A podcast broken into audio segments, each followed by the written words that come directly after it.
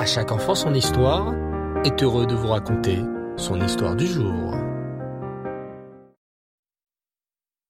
Bonjour les enfants, vous allez bien? Baruch Hashem, bien installé? Génial. Alors aujourd'hui, je vais vous raconter une histoire liée à la Mishnah 10 du Pérec 5 des Pirkei Avot. Vous savez les enfants, les Pirkei Avot sont les Mishnayot que nous avons l'habitude de lire depuis le Shabbat après Pessah jusqu'au Shabbat avant Shavuot. Certains prolongent même cette étude jusqu'à Rosh Hashanah. Dans cette Mishnah numéro 10, on nous rappelle l'importance de partager nos biens avec les autres. En effet, nous ne sommes pas comme les habitants de Sédom qui étaient égoïstes. Nous essayons tous d'être au niveau du chassid, l'homme pieux, en aidant les autres et en donnant de la tzedaka. Écoutez donc bien cette histoire qui nous enseigne à la fois comment la tzedaka peut aider, mais également comment il faut remercier ceux qui donnent la tzedaka, quelle que soit la somme donnée. Dans une petite ville de Biélorussie, vivait un monsieur très riche qui était malheureusement radin à chaque fois qu'on lui demandait de la tzedaka, que ça soit pour des orphelins, une veuve ou des personnes malades, il donnait uniquement une seule pièce en cuivre tout abîmée. La communauté préparait le mariage d'un orphelin avec une orpheline. Les deux fiancés n'avaient plus leurs parents. Tous leurs voisins participaient donc à la préparation de ce mariage. D'ailleurs, ils avaient tous essayé d'obtenir de l'argent du riche radin, mais à chaque fois, il ne donnait que cette petite pièce que personne n'a acceptée.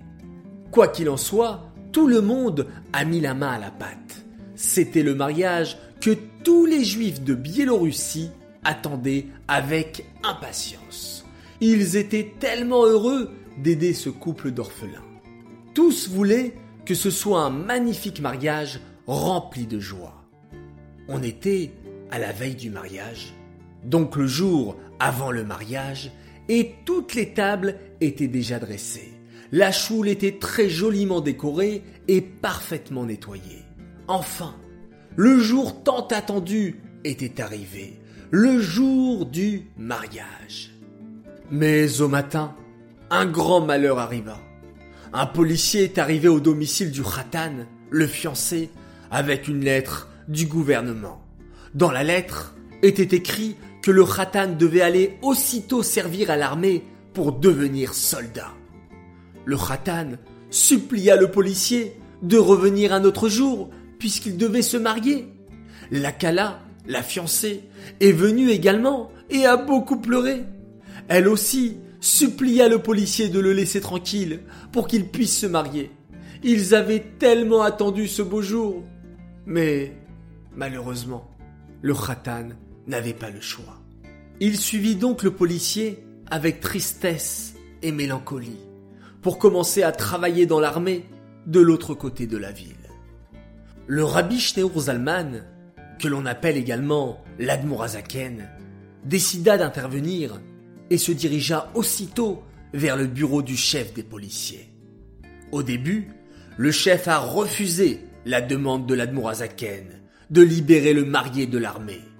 Mais en voyant que le rabbi n'allait pas le laisser tranquille, il dit Si vous me donnez mille roubles, pas un rouble de moins, je libérerai le jeune marié, et il n'aura même pas besoin de revenir à l'armée. Les enfants Mille roubles représentent une véritable fortune. C'est bien plus que mille euros. Mais le rabbi Schneur Zalman était heureux qu'il y avait une possibilité de libérer le Khatan. Et il avait confiance en Hachem que la communauté allait trouver les mille roubles en seulement quelques heures. Il a alors demandé à deux responsables de noter sur une feuille les noms de toutes les personnes qui avaient de l'argent. Comme ça, ils pourraient aller chez eux pour demander la tzedaka. Une fois que tous les noms ont été écrits, l'Admorazaken fut très étonné. Et il demanda alors aux deux responsables Pourquoi n'avez-vous pas écrit le nom du plus grand riche de la ville? Les deux hommes répondirent Oh, car ce riche est un radin. Il ne donnera pas plus qu'une pièce abîmée, et nous n'avons que peu de temps pour récolter les mille roubles. L'Admorazaken dit alors Eh bien, notez son nom et son adresse, et j'irai chez lui en premier pour demander de la tzedaka afin de libérer le khatan.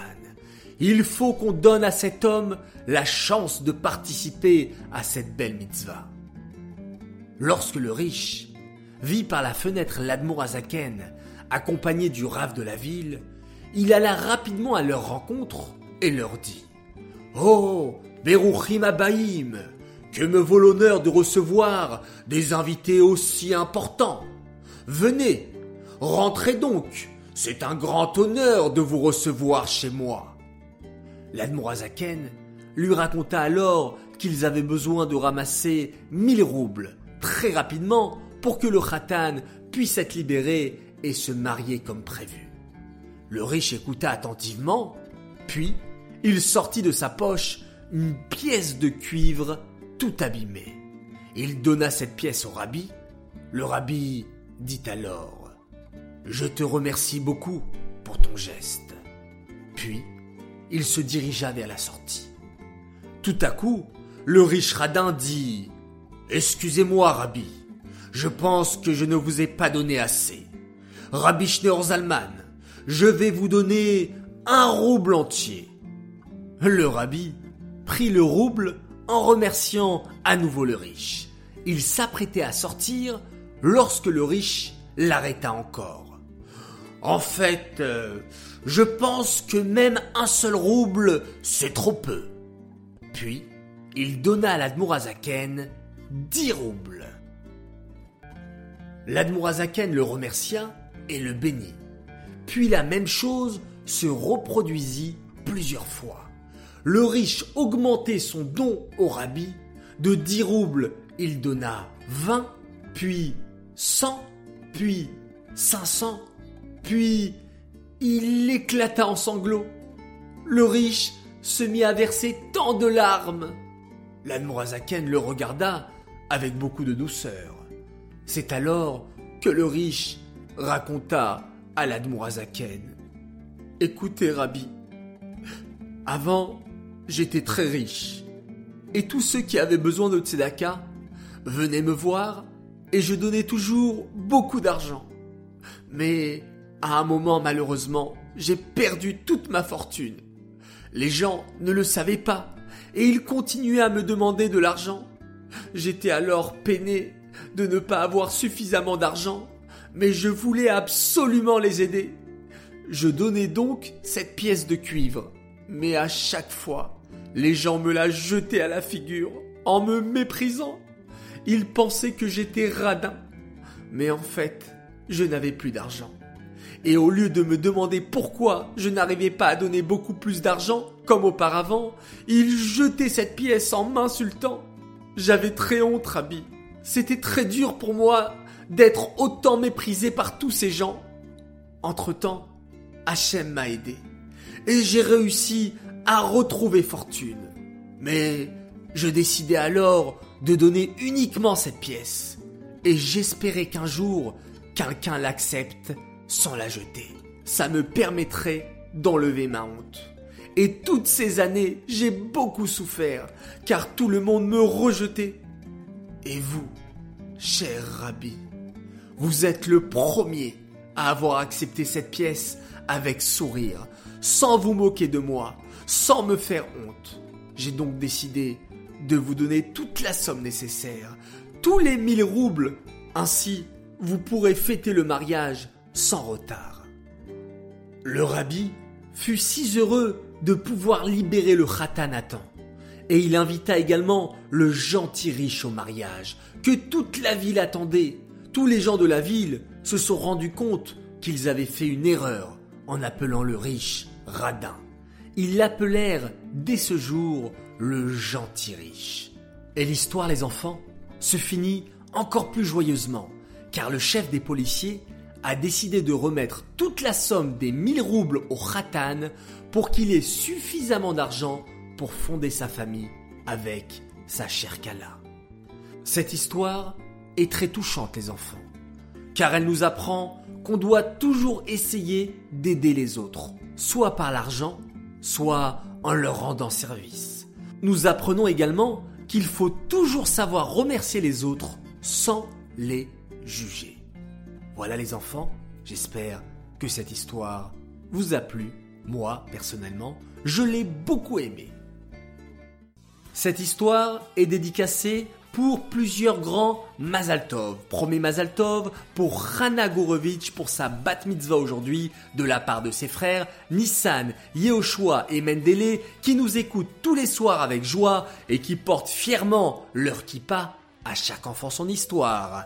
Un grand Mazaltov également à Aryeh Pevzner, Yeshiva pour son anniversaire. Et un très grand Mazaltov à Rachel Eliana Kubi pour ses 10 ans. Ses parents, Céline et Pinchas, sont très fiers d'elle et prient pour qu'elle continue dans la Torah et les bonnes midotes jusqu'à 120 ans. Un grand Mazaltov de la part de tes frères et sœurs, Ruth Noah, David Chaim et Eliora Myriam d'Aix-les-Bains, que l'on appelle également Nono, Doudou et Mimi. J'aimerais à présent faire mes trois coucous. Premier coucou pour un grand sadique, Raphaël Dan Shemla. Tes parents sont très fiers de toi, tes frères et toute ta famille t'adorent, continue comme ça, t'es un champion.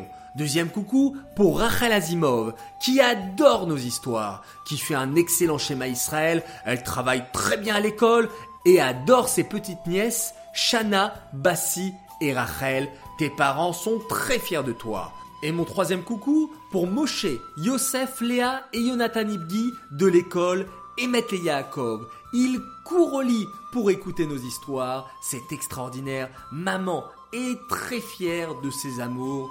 Elle est très fière de vous les enfants. Bravo. Et enfin, j'aimerais féliciter et dire un très grand bravo à Menachem, Sheina et Schneor Pikarski pour leur Avat Israël entre eux. C'est extraordinaire, Baruch Hashem. Ils aiment partager et s'entraider comme on a pu le voir dans notre histoire du jour.